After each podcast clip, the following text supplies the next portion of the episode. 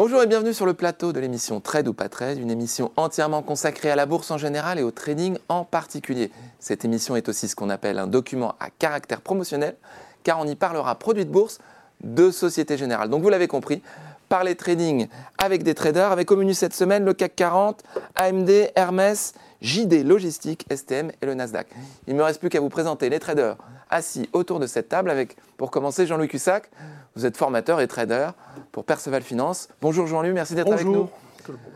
Marc, Marc Dagger, vous êtes euh, euh, responsable et, fondateur de la société DT Expert, spécialiste de l'analyse technique et du trading sur les produits dérivés. Merci d'être avec nous Marc. Et Bonjour Thibault. Bienvenue sur le plateau. Euh, Mathieu, Mathieu Lebrun, vous êtes responsable de la newsletter SMS Cash Alert, aussi spécialiste de l'analyse technique et des produits dérivés. Bonjour Mathieu, merci d'être avec nous. Et Léa, vous êtes responsable et vendeuse euh, produits dérivés, parents et certificats chez Société Générale. Merci d'être avec nous.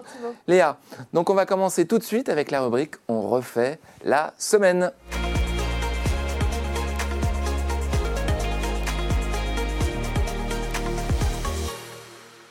On refait la semaine avec tout de suite Jean-Luc qui va nous parler du CAC 40. Alors Jean-Louis, ce CAC cette semaine bah, Écoutez, il nous a montré euh, depuis quelques jours, quelques semaines même, hein, une parfaite résilience. Donc euh, ce marché ne veut pas baisser, mais rappelez-vous ce que... Ça fait un moment d'ailleurs. Hein. Je vous disais, c'est-à-dire qu'il n'est pas vulnérable. Euh, l'élément important de ces dernières semaines, on peut dire, hein, c'est la baisse constante de la volatilité implicite. Alors ça veut dire quoi? Ça veut dire qu'il y a moins de stress, moins de crainte, mais parallèlement à ça, il y a aussi moins d'espoir. Et c'est pour ça que les marchés, d'ailleurs tous les marchés indices actions, en fait, euh, européens notamment, les volumes ont baissé. En tout cas sur le CAC 40, c'est assez, euh, assez important. Donc on a des volumes faits parce qu'il n'y a pas matière à prendre d'initiative. Bon, euh, sur l'ambiance générale, le contexte, c'est toujours la même chose. Les taux qui montent, qui baissent, qui vont pas monter, qui vont monter. Alors un jour, les probabilités que les taux montent sont fortes, et puis le lendemain, il y a une déclaration, enfin une stat, et du coup, euh, elle baisse de moitié. Enfin. Est-ce que, est que, cette baisse de volatilité signifie qu'il y a peut-être moins de, courants acheteurs sur les marchés de couverture, ou ce genre de choses? Non, c'est pas c'est pas qu'il y a pas il y a moins de courants acheteurs, c'est qu'il n'y a, y a pas trop il y a pas de vendeurs vraiment. Euh, maintenant, des, les achats passent souvent dans des phases comme ça, passent par, des, euh, par les indices en fait. Les, investisseurs, ne sachant plus trop quoi faire, euh, soit ils achètent le top du top des valeurs, et ça on l'a vu depuis, depuis longtemps maintenant, avec des, des, LVMH, tout le secteur du luxe qui a surperformé, et puis à un moment donné, bon, bah, on ne peut pas non plus payer indéfiniment.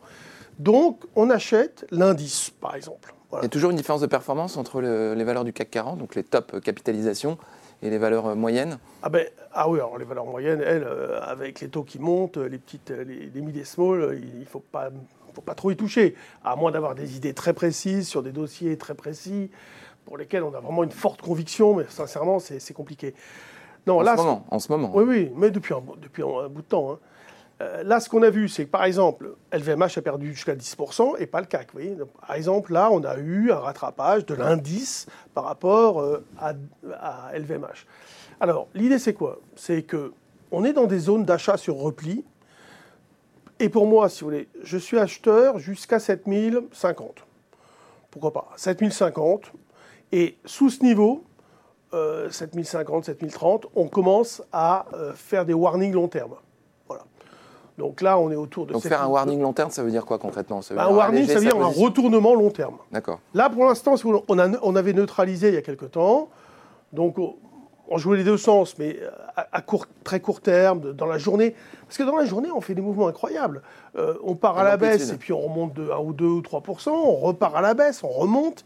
Donc ça fait un bout de temps que ça dure.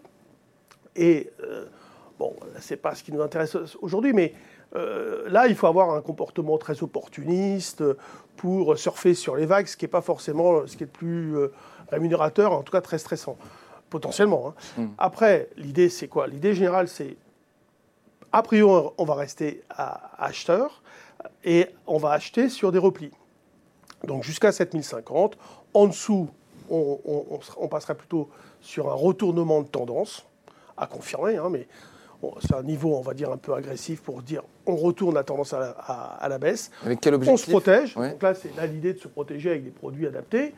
Euh, ben, L'objectif, Objectif, après, euh, euh, sur- après les achats sur repli, vous ah, avez quel type ça d'objectif serait sur le versé CAC une 40? 6. D'accord. Là, je vous ai mis Non, non, non, l'objectif à la hausse. Vous êtes, vous êtes en position acheteur sur repli. Après, c'est pour un rebond Alors- sur quel niveau de CAC Pas, pas gros, pas, pas important. Euh, on- on- ça fait longtemps que je, je- j'avais dit que moi je considérais que le potentiel était épuisé. Euh, au niveau du consensus fondamental, euh, on, pouvait lire un peu aussi ce genre de choses, difficile d'imaginer des catalyseurs qui nous permettent de monter, etc. Là, vous avez, ces, graphiques-là avec le, CAC 40 à, gauche et le futur à droite. Ce qui s'échange, si vous voulez, c'est le futur. Ce qui se calcule, c'est le PX1, c'est-à-dire le CAC 40. Euh, Il y a une petite différence. Vous voyez que par exemple, on a un double top sur le futur, alors que euh, vous avez sur le CAC 40 euh, un écart de prix entre le plus haut et le deuxième plus haut. C'est dû au dividende dividende. aussi. Voilà, c'est dû au dividende. Le futur, c'est un contrat à terme qui, euh, qui donc, euh, se projette à l'échéance et donne la valeur euh, tenant compte des dividendes. Sauf que depuis quelque temps maintenant, les taux d'intérêt, c'est pour ça que c'est important d'expliquer ça, les taux d'intérêt sont quand même maintenant passés positifs et euh, ils sont à 3-4%. Ouais.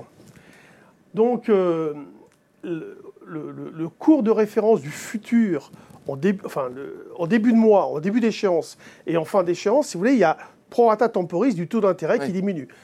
Donc tout ça, dans les repères, c'est compliqué à prendre en considération. Donc c'est pour ça que je voulais mettre un petit peu l'accent là-dessus. Euh, Mais on a sur le futur, on va dire, un- là il est, il est ajusté des dividendes. Alors, on peut ajuster des dividendes, voire même on doit ajuster des dividendes pour analyser graphiquement sur une période très courte. Surtout dans la période avril-mai où il y a énormément de détachement de dividendes. Oui, là c'est c'est vrai que c'est une période très important. Mais ce qu'il faut, ce qu'il faut bien avoir en tête, c'est qu'il ne faut pas regarder un graphique sur 10 ans en ajustant. Parce que alors là, ça veut dire qu'on va regarder, même sur 5 ans, ça n'a aucun intérêt, même sur 2 ans. À partir du moment où on va prendre en considération deux fois les dividendes, euh, on a pu, c'est pas, c'est plus bon. Mais si on les prend une fois, donc sur les périodes courtes, maximum d'un an, euh, glissant en plus, hein, il n'y a pas de problème, on peut le faire. Donc là, vous avez euh, ces graphiques. Qui, je- je- vraiment, j'attire votre attention. C'est pour analyser les choses, il faut regarder le, le futur. Le futur C'est- CAC. C'est beaucoup plus parlant. Très bien. Tant qu'on est au-dessus, vous voyez, la ligne bleue, on garde une dynamique quand même long terme acheteuse. Et en dessous, la ligne bleue, bah, écoutez, warning se déclenche. Prenez vos précautions, allégez vos portefeuilles, protégez vos portefeuilles avec les produits adaptés. Et voilà. Merci beaucoup Jean-Louis. Alors Marc, vous vous êtes intéressé euh, plutôt au secteur des semi-conducteurs avec AMD aux États-Unis. Alors qu'est-ce que vous avez à dire sur AMD Ouais, je suis totalement semi-conducteur aujourd'hui. Très bien. euh, Alors là, c'est dans la... Expliquez-nous. Ouais, alors c'est dans la partie, on revient sur, euh, sur ce qu'on a pu faire.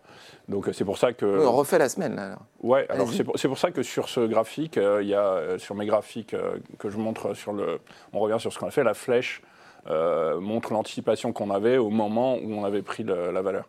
Euh, alors sur AMD, on a eu, on a eu un peu le nez creux aussi, mais ça peut arriver. Mais ce qui est intéressant pour moi, c'est qu'on l'a pris sur des bases vraiment techniques. hein. Moi, à chaque, fois que je que je décide de faire un investissement quelconque, c'est sur des critères techniques à 95%.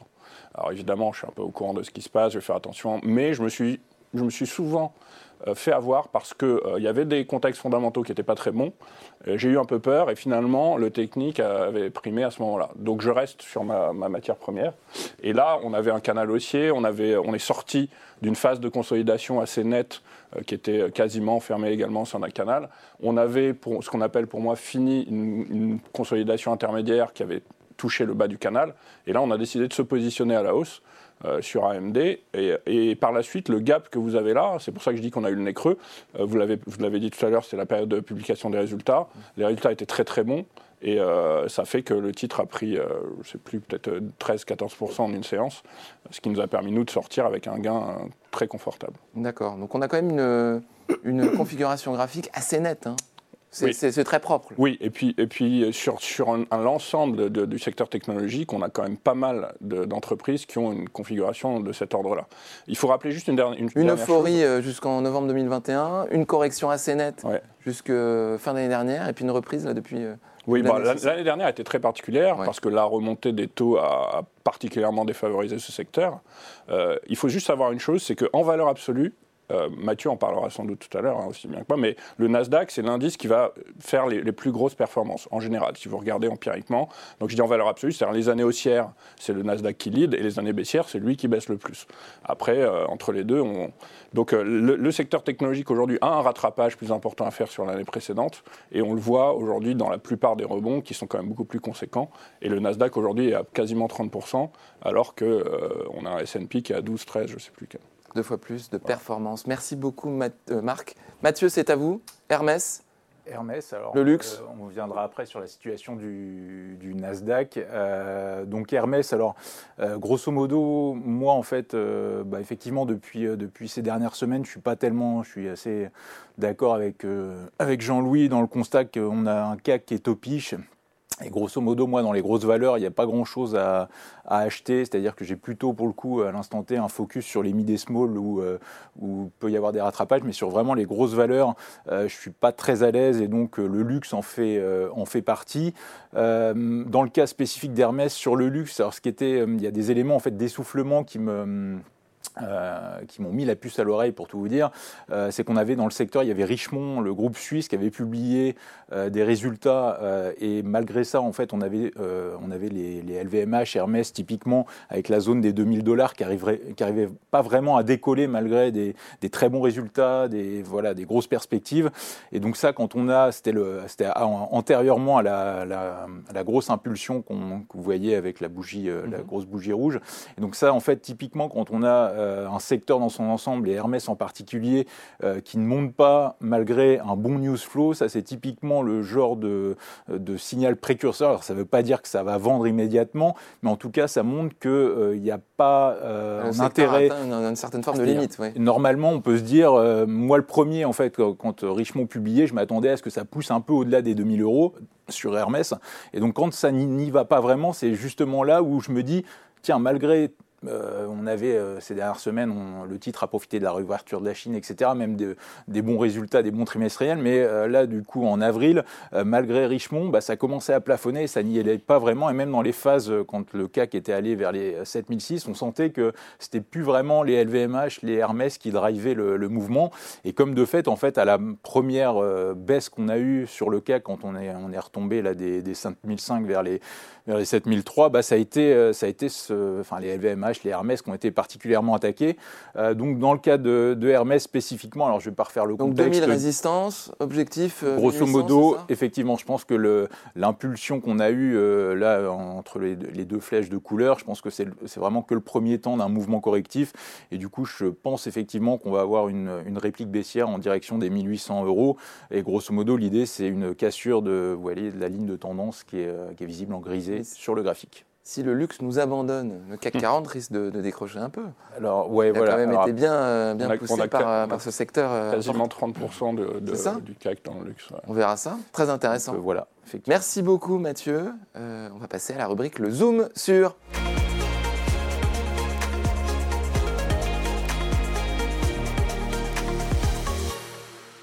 Le zoom sur avec Léa Gézéquel, vendeuse produits de bourse Société Générale, qui va nous parler du delta. Qu'est-ce que c'est le delta? Et oui, on parle. Alors, le delta, c'est ce qu'on appelle une lettre grecque, hein, pour votre Ah oui. gouverne en, en introduction. Avant de vous parler du delta des turbos, je vais quand même faire un bref rappel de ce que sont les turbos pour ceux qui nous écoutent et qui ne sont pas encore euh, familiers avec ce sujet. Les turbos, ce sont des produits à effet de levier. Ça signifie qu'avec ces produits, on va aller chercher une amplification des variations du sous-jacent. Cette amplification, bien sûr, peut être favorable ou défavorable à l'investisseur averti qui se positionne sur ce type de produit. L'objectif de ces produits, c'est d'aller pouvoir se positionner à la hausse du cours d'un sous-jacent, donc l'actif sur lequel le produit est adossé, mais aussi à sa baisse. Donc euh, c'est un, grand, un des grands Le produit avantages va de avoir ce sa produit. valeur augmentée, le Voilà. sous-jacent baisse. Exactement, et c'est quelque chose qui n'est pas toujours euh, très intuitif. euh, Bon pour, outil de couverture, on en parlait voilà, tout à l'heure. Effectivement, pour effectuer une couverture ou pour dynamiser son portefeuille dans un contexte de marché baissier. Donc ces produits, ils sont disponibles sur plus de 800 sous-jacents, donc ça veut dire que vous pouvez aussi bien intervenir sur des indices que des actions, des matières premières, des devises, des taux d'intérêt, vous avez vraiment beaucoup de choix.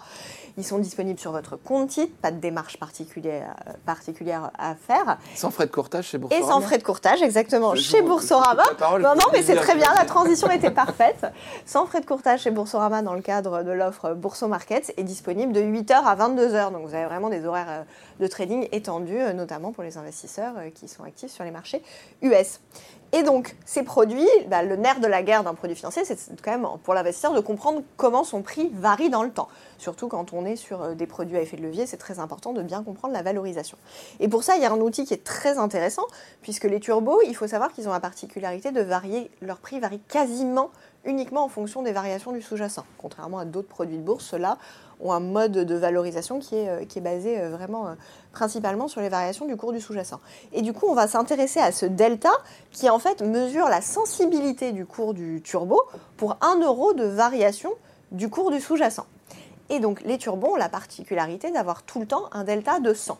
Alors hors période de dire quoi 100, dividende. 100% Alors, ça veut dire que, par exemple, pour un turbo CAC de parité 100, un point de CAC 40 va vous donner un centime de variation sur le turbo. Et Donc 100%, 100%, ça veut dire que c'est la même variation ajustée de la parité. Ajusté de la parité, exactement. Du coup, pour un, un turbo sur action de parité de 10, par exemple, 1 euro de variation sur l'action, ça représentera 10 centimes et ainsi de suite. Donc, si on a par exemple un turbo avec un- une parité de 1, là, pour le coup, 1 euro sur l'action donnera. Oui, c'est assez facile à calculer. Voilà, donc c'est très facile à calculer. Ça ne veut pas dire que le produit est pas complexe. mais Non, en tout à fait. Le calcul de la variation est- Exactement. est assez simple. Surtout que, attention quand même, ces produits, en plus d'avoir euh, cet effet amplificateur qui peut aller soit dans le sens de l'investisseur, soit contre lui malheureusement, présentent aussi une barrière désactivante. Donc attention à la perte du capital qui est possible sur ces produits et qui peut être totale ou partielle en fonction du type de produit, du type de turbo que vous choisissez parmi les quatre familles différentes. Merci beaucoup Léa, très intéressant. Et on va passer maintenant à la rubrique euh, le coup de cœur des traders.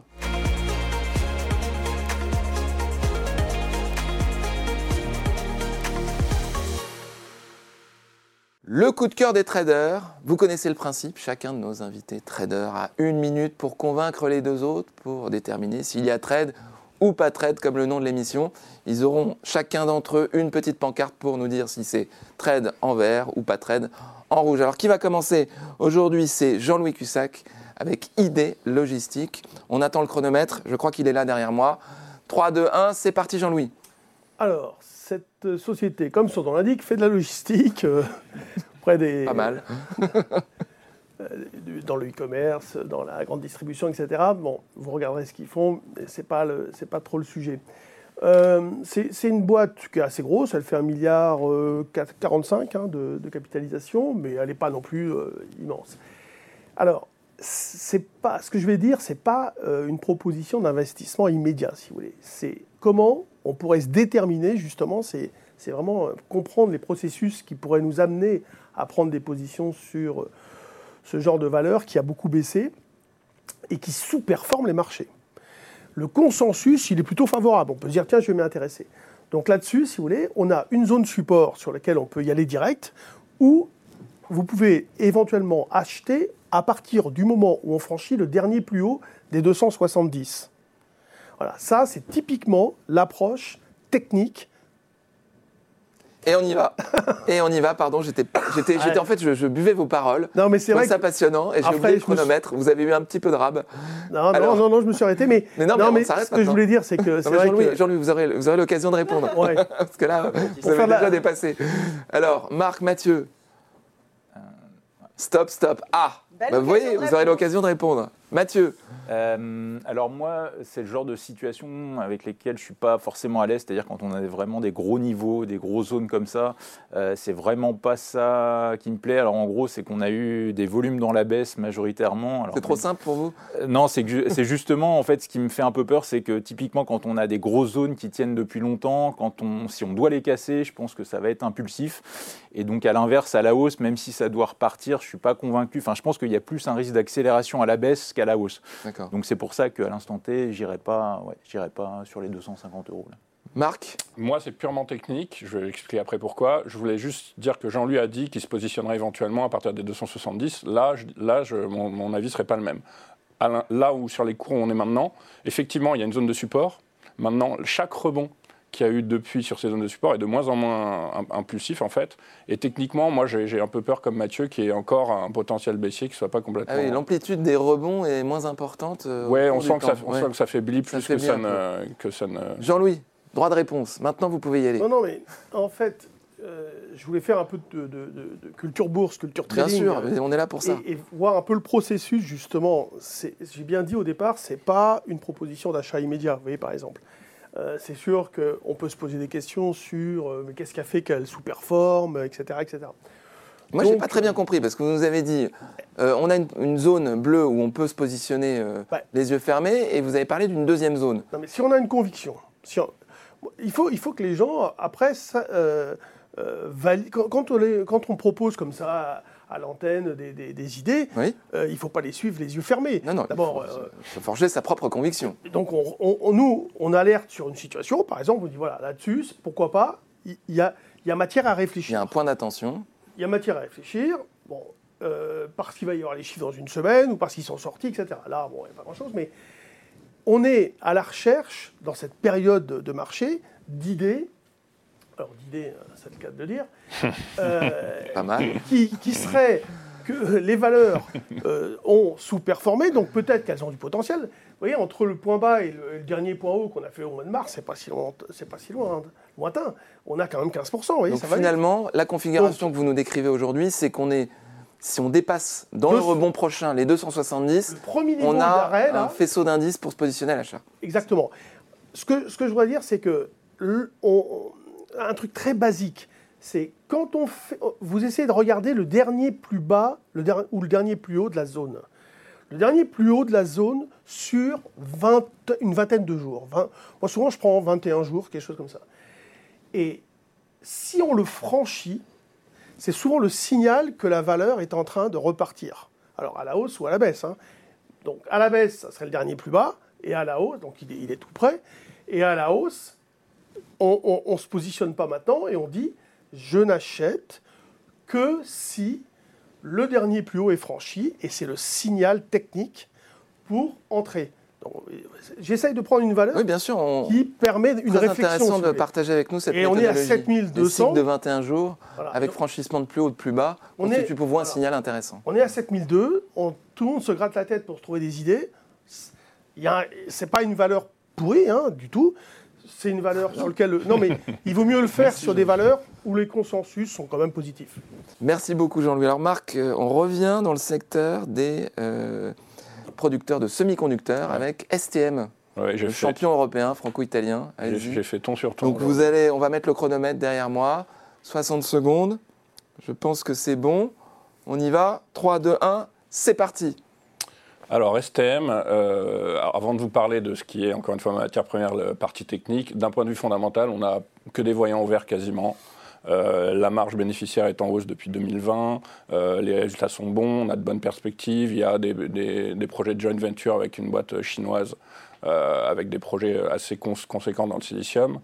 Bref, donc en gros, d'un point de vue fondamental, je vois rien d'inquiétant, même si encore une fois, c'est le technique qui me fait prendre mes décisions. Techniquement, euh, on a deux choses. D'abord, sur du long terme, même si euh, aujourd'hui, c'est pas ce qu'il y a de plus pertinent, mais on a quand même un, canal qui est en bleu euh, léger euh, depuis mars 2020, un canal haussier. Mais surtout, depuis le rebond de juin 2022, de juillet 2022, pardon, on a un nouveau canal qui lui est en bleu, euh, qui est assez propre. 10 secondes. Euh, on a un dernier rebond qui a eu lieu à la fois sur le bas du canal et sur ce qu'on appelle nous un overlap en rouge, là, qui est euh, une ancienne zone de résistance, qui est devenue un support. Donc tous les voyants sont ouverts pour moi. Merci.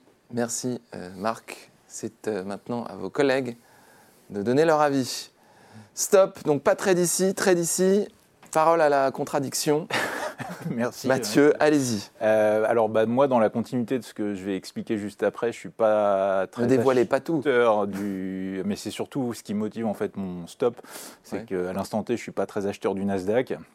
Et donc par, euh, par voie de conséquence acheter STM, euh, d'autant plus qu'on a sur l'action en elle-même, on a eu une grosse impulsion. Alors je ne sais plus si c'était en février ou mars, et je crois que c'était post-publication. Et ça, c'est aussi quelque chose avec lequel je ne suis pas très à l'aise. C'est-à-dire quand on a une société qui, qui est vendue euh, post-trimestriel, généralement ça crée une inertie dans, dans, le mouvement. Alors à voir s'ils vont surprendre à la hausse favorablement sur leurs résultats en juillet. Mais à l'instant T, ce n'est pas, voilà, pas quelque chose que j'achèterais immédiatement. Très intéressant, Jean-Louis. Vous, vous êtes plutôt favorable à ce scénario Alors, Graphiquement, c'est quoi? Euh, Non, mais bon, sur le plan fondamental, je suis d'accord. Euh, en plus, STM n'est pas très cher payé. Tout le monde est d'accord là-dessus, je pense, par rapport à ces. Euh, et typiquement, vous voyez, on aurait pu avoir mon discours sur, sur STM comme celui que je viens d'avoir sur l'idée logistique, sur le point bas qui était en fait euh, un pullback sur la zone de résistance précédente. Vous voyez, on, avait euh, un, triangle euh, qui, tapait une zone, et puis on, l'a franchi et on est revenu se positionner sur le haut de la zone précédente. Alors là, si vous voulez, soit on a acheté un petit peu ce que j'appelle moi par anticipation. Alors en effet, souvent ce qu'on fait, c'est qu'on va utiliser, pourquoi pas un, turbo, en tout cas quelque chose où on va peu investir, avec on commence à construire une position. Voilà, avec un risque, avec un risque limité. Et ensuite, on va attendre les signaux techniques. Alors bon, là, il faudrait dézoomer un peu, mais euh, enfin. Euh, Moi, je sais ce que vous allez me dire. Vous allez me dire, on commence, on prend position entre 37 et 40 et on accélère au-dessus de 47, 75. Au-dessus de. Si on franchit là, c'est ça ou pas? 43, Je commence à apprendre un petit peu. ah, là-haut, ah ben là. Euh, ah non, je me suis trompé. Non, non, c'est-à-dire qu'on pourrait considérer que c'est l'objectif. Et que si on franchit ce niveau, en effet, c'est le signal d'une nouvelle action. L'idée étant, j'achète maintenant dans la zone entre 37 et peut-être juste le, franchissement du dernier plus haut qui devait être autour de 42-30 là. Euh, donc ça peut être un niveau où on va euh, renforcer sa position pour viser les, 40, 48, euh, voire même les 50. Je vois. Et ensuite, on garde un solde si jamais on, on, franchit. Très intéressant. Oui, je voulais juste. Marc, vous avez quelque chose à ajouter parce qu'il faut quand même répondre à, Mathieu. Oui, parce que mon ami Mathieu, avec qui j'ai énormément d'affinité, le, le, STM n'est pas tout, totalement non plus corrélé au Nasdaq. C'est juste ce que je voulais ah dire. Euh, c'est-à-dire que, bon, on est d'accord, hein, quand on, on, essaye de se positionner sur une valeur technologique, on va faire attention à, la santé du secteur en général.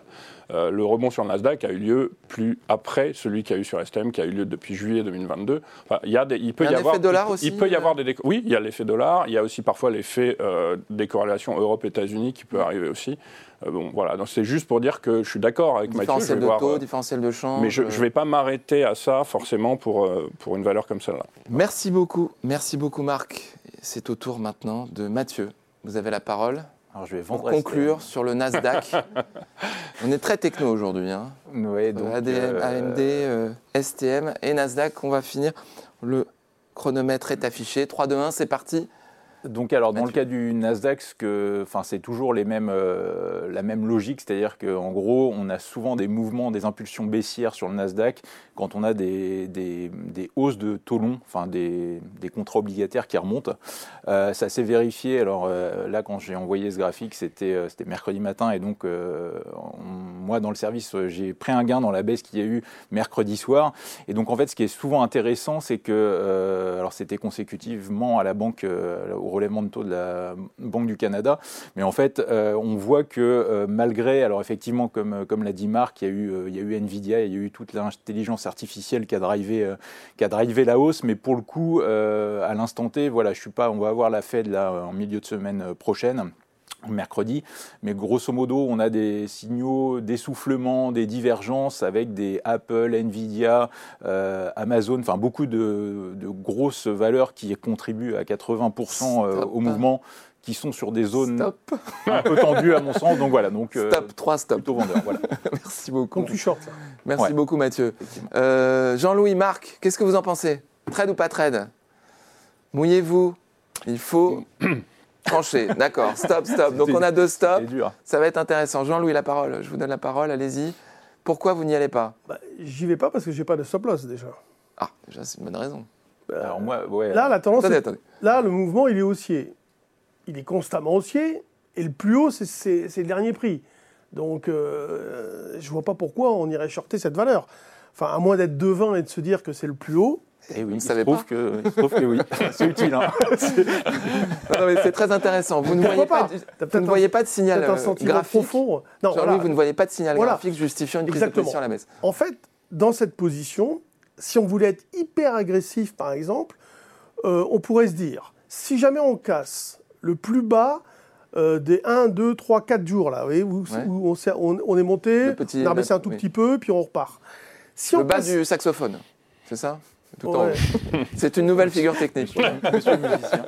Peut-être que là, ça serait un... Oui, alors ça, on pourrait dire c'est un signal de vente agressif, euh, euh, corroboré par le, le SPI qui, euh, qui déclenche sous euh, 4040, mais on en est loin quand même. Euh, bon, pourquoi pas. Mais euh, là, en l'occurrence, moi, j'ai pas de repère. Donc, euh, C'est trop fragile pour vous. dans, dans, dans, le- dans les décisions d'investissement, il faut des repères. Il faut... En fait, si vous Vous n'êtes pas dites capable... souvent, il y a mieux à faire ailleurs. Certainement, avec un repère. Ouais. Si vous n'êtes pas capable d'expliquer clairement pourquoi vous le faites, alors il l'explique, ok, mais où est l'information du scénario Il ne faut pas faire. Merci pour ces explications. Marc, vous non plus, vous n'êtes pas convaincu. Est-ce que c'est pour les mêmes raisons? Euh, alors, il y a- les mêmes raisons, entre autres. Euh, graphiquement, je, pareil, je suis pas encore convaincu. Euh, bon, le Nasdaq est très solide dans des périodes comme ça. Jean-Louis parlait de résilience du CAC. La résilience du Nasdaq dans des périodes comme ça est encore plus, plus importante. J'ai hésité un tout petit peu au départ parce que sur du très court terme, une, petite correction, on a vu que le secteur avait, avait un peu souffert là récemment avec des, des moins 4, moins 3 entre Amazon et. Donc, et, un, euh, un petit retour sur les Alpha- 14 et 000, Alphabet. pourquoi pas C'est ça? Ouais, voilà, pourquoi pas. Mais euh, bon, ce qui me manquerait, moi, sur le graphique que Mathieu nous a mis, c'est de s'il un peu. On voit que le Nasdaq est encore assez loin de son plus haut euh, historique, contrairement à d'autres indices. Euh, je pense qu'il y a encore de, de- de- du potentiel à la hausse. Voilà. Droit de réponse, Mathieu. Euh, alors, bah, Peut-être par que vous n'avez rapport- rien à dire. Par rapport, non, si, je vais compléter effectivement. Après, euh, dans toutes les stratégies moi que je mets en place, j'ai toujours généralement des stops assez courts. C'est-à-dire que grosso modo, euh, bah, dans le cas du Nasdaq, euh, euh, j'ai des stops assez serrés. Par exemple, dans la première position là que j'avais prise en début de semaine, alors je l'ai revendu parce que j'ai encaissé parce que le Nasdaq a décroché de quasiment 2% la mercredi soir. Euh, donc si avec un peu de levier, ça met de, ça met du beurre dans les épinards. Mais justement, en fait, je pense que typiquement sur ce, euh, sur ce marché-là, à mon avis, si on attend des confirmations, enfin typiquement, euh, c'est comme le CAC 40, c'est-à-dire que grosso modo, moi je suis plus très à l'aise à l'idée de, de vendre agressivement le CAC à 7002 autant. Euh, quand on était 7005, il y avait pas for- Enfin, je préfère être euh, peut-être trop en avance au risque d'être trop, euh, d'être Contrariant. trop contrariant et d'avoir tort peut-être une ou deux fois au début, c'est-à-dire que dans mes historiques de trade, moi, en fait, il y y a quelque chose euh, qui est assez marquant, c'est que dans les, dans les premières euh, prises de position, j'ai souvent tort une fois ou deux, avant que ce soit la troisième qui paye beaucoup, parce que l'impulsion suit. C'est ce qui s'est passé sur le CAC, c'est aussi ce qui s'est passé sur le Nasdaq, où effectivement, moi, j'avais pris, pour tout vous dire, en toute transparence, un petit stop lundi, c'est-à-dire que j'étais vendeur depuis le- les chiffres de l'emploi US qui étaient sortis euh, vendredi, vendredi dernier, donc du coup, il y a dix jours, quand notre audience visionnera cette, cette vidéo. Et en gros, parce que j'avais des de remontée des taux longs et que ça me disait que euh, statistiquement le Nasdaq allait sous-performer, ce qu'il a fait. Sauf qu'entre-temps, il y a eu le Russell qui a continué à la hausse, il y a eu une petite inertie, euh, mais derrière, on a effectivement fini par avoir cette impulsion que j'attendais. Et donc en fait, je, pr- je préfère effectivement moi euh, avoir des stops courts, prendre peut-être une petite perte au début et que ça paye assez vite derrière quand j'ai raison. Euh, plutôt que d'attendre des confirmations où euh, si le grosso modo le Nasdaq doit revenir vers 14 000, je vais plus être très à l'aise à l'idée Il est nécessaire d'avoir une politique euh, extrêmement rigoureuse de money risque. management Après, voilà, c'est et propre à euh, le chacun. respect de ses stops pour pouvoir C'est euh, que Oui, mais euh, concrétiser en fait, ses gains. quand j'écoute Mathieu, vu que je fais ce métier depuis euh, 40 ans, quel est le problème? Attention, Non, mais est- c'est quoi le problème?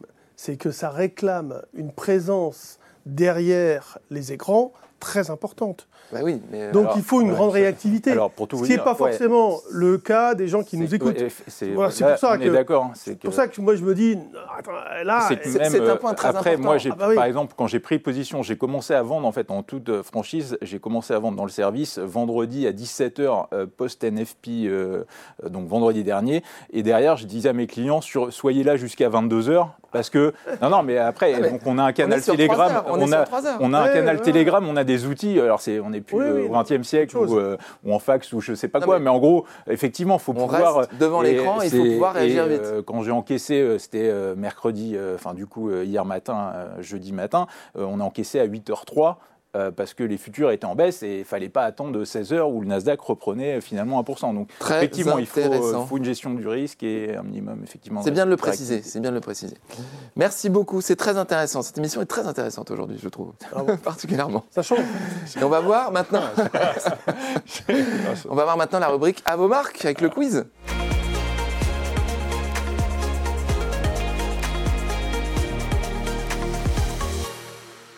La rubrique tant attendue du quiz à vos marques. Où nos traders assis autour de cette table vont se mesurer sur un quiz de saison, un quiz sur les dividendes. Effectivement, Thibaut, on essaie de contextualiser un peu. Et là, c'est la saison des dividendes, donc c'est le moment de tester vos connaissances sur ce temps fort de la vie des actionnaires. Rappelez les règles, parce qu'ils sont pas Oui, très c'est disciplinés. vrai. Pourtant, vous venez souvent, mais je remarque que la discipline ne s'améliore pas forcément.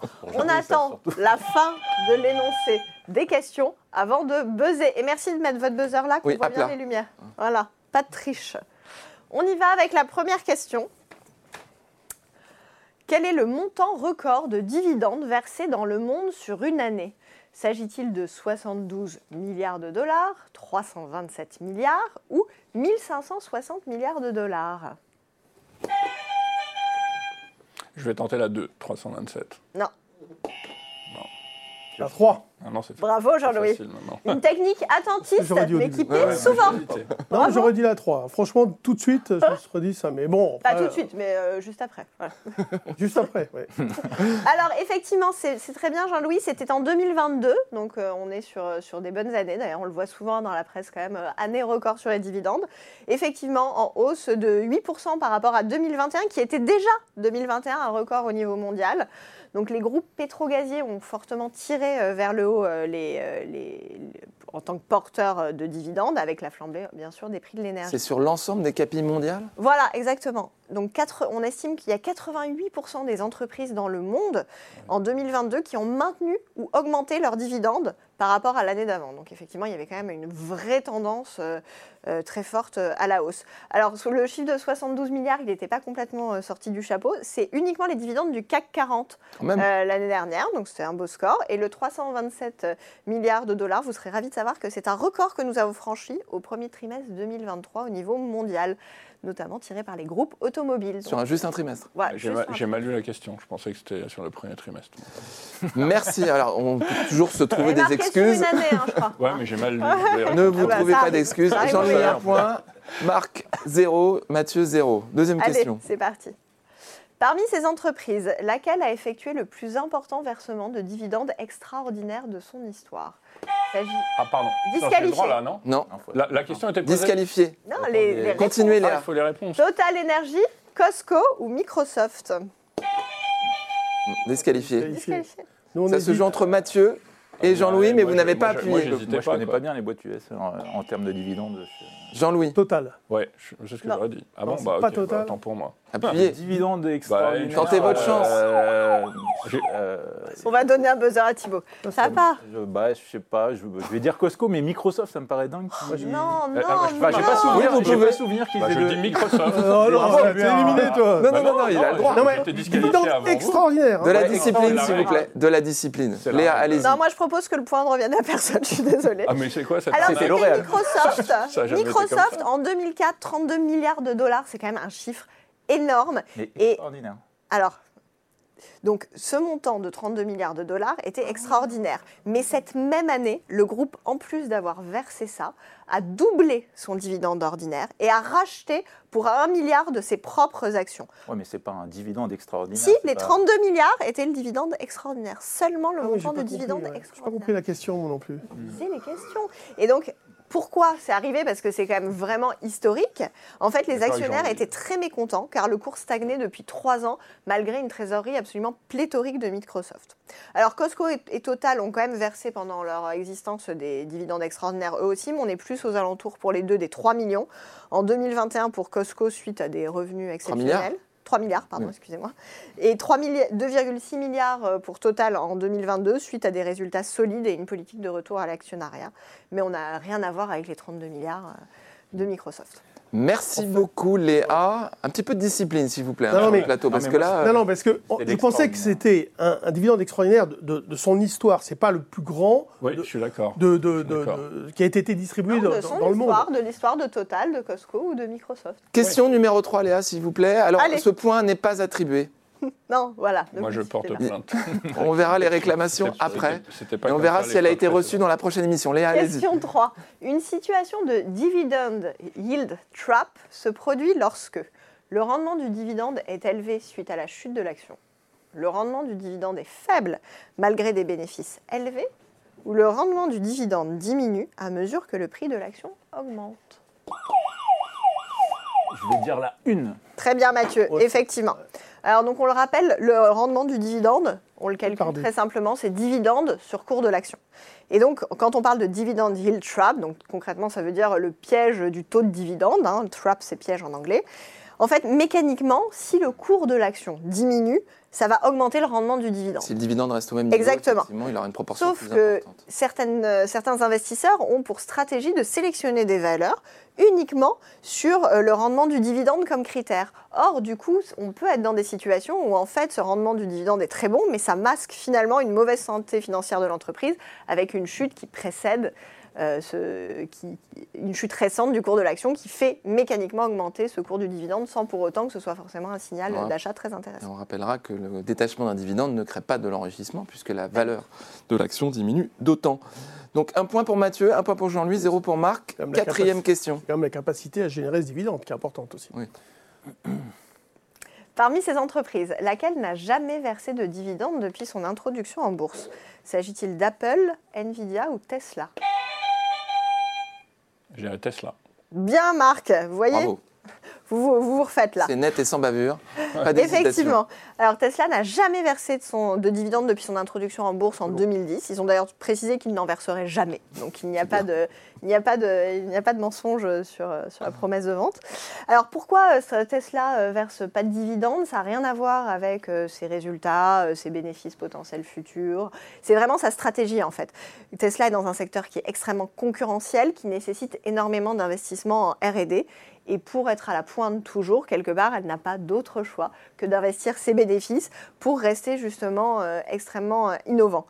Euh, et, côté Nvidia et Apple, les dividendes sont irréguliers, c'est-à-dire qu'il y a des années où il n'y en a pas, il y a des années où, où il y en a, mais c'est pas, c'est pas une. Alors un point blanche. partout. Après- Tout va se jouer sur la dernière question. Marc, vous vouliez rajouter quelque chose Non, mais mo- moi, en- entre autres, en, en dehors de, du- de savoir que d'autres en avaient déjà versé, euh, c'est le côté un peu Elon Musk avec qui ça, ça, ça colle quand même pas mal dans l'état d'esprit. Voilà. La communication est quand même euh, Enfin, c'est le- toujours oui, un petit peu original ou Oui, particulière, ça, on va dire. C'est ça, le positionnement, euh, tout à fait.